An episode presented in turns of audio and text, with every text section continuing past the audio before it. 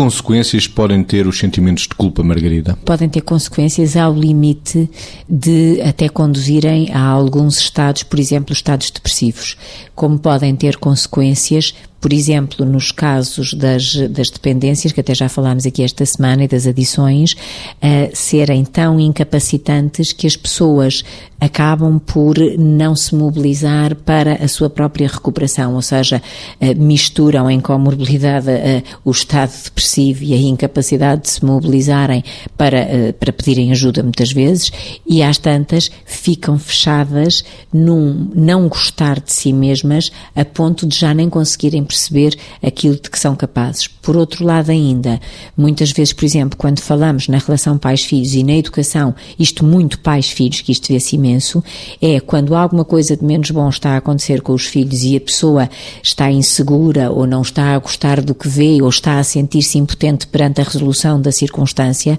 uh, muitas vezes também se deprime porque em vez de tentar olhar de uma forma mais abrangente para a circunstância total que está a ocorrer, uh, sobretudo quando é um dano num filho, digamos assim, ou um problema com um filho, a pessoa começa a perguntar-se porque eu, porque é que eu fiz isto, a culpa se calhar foi minha, em que é que eu errei, mas se olhar para isto de uma forma enrolada numa espécie de espiral de emoções negativas, também não se vai desinstalar para poder recuperar. Portanto, cuidado com a correlação que vamos encontrando entre culpa e estados depressivos, entre culpa e não recuperação, por exemplo, de algumas dependências, enfim, por aí, a culpa neste sentido pode ser menos boa, não é? Estamos a falar das consequências que podem ter os sentimentos de culpa, Vitor para além do enfoque da Margarida, que é eh, de facto este, este parentesco muito acentuado entre a culpa e, e, a depressão, que nós sabemos que acontece e que vivemos muito até na clínica, quando estamos perante pessoas deprimidas, sabemos como ali ou ocular o sentimento de culpa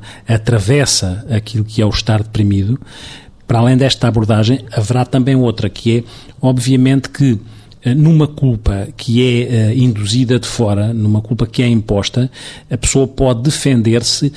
por um lado, pode sentir ressentimento por estarem a culpabilizar e sentir-se impotente para gerir essa culpa, porque ela está a ser colocada em cima dos seus ombros, quando eventualmente a responsabilidade pode não ser da pessoa. E a pessoa pode ter dificuldade em distinguir aquilo que ela é daquilo que os outros acham que ela é, ou aquilo que ela foi ou disse, e aquilo que os outros acham que ela foi e disse. E isto fica complicado,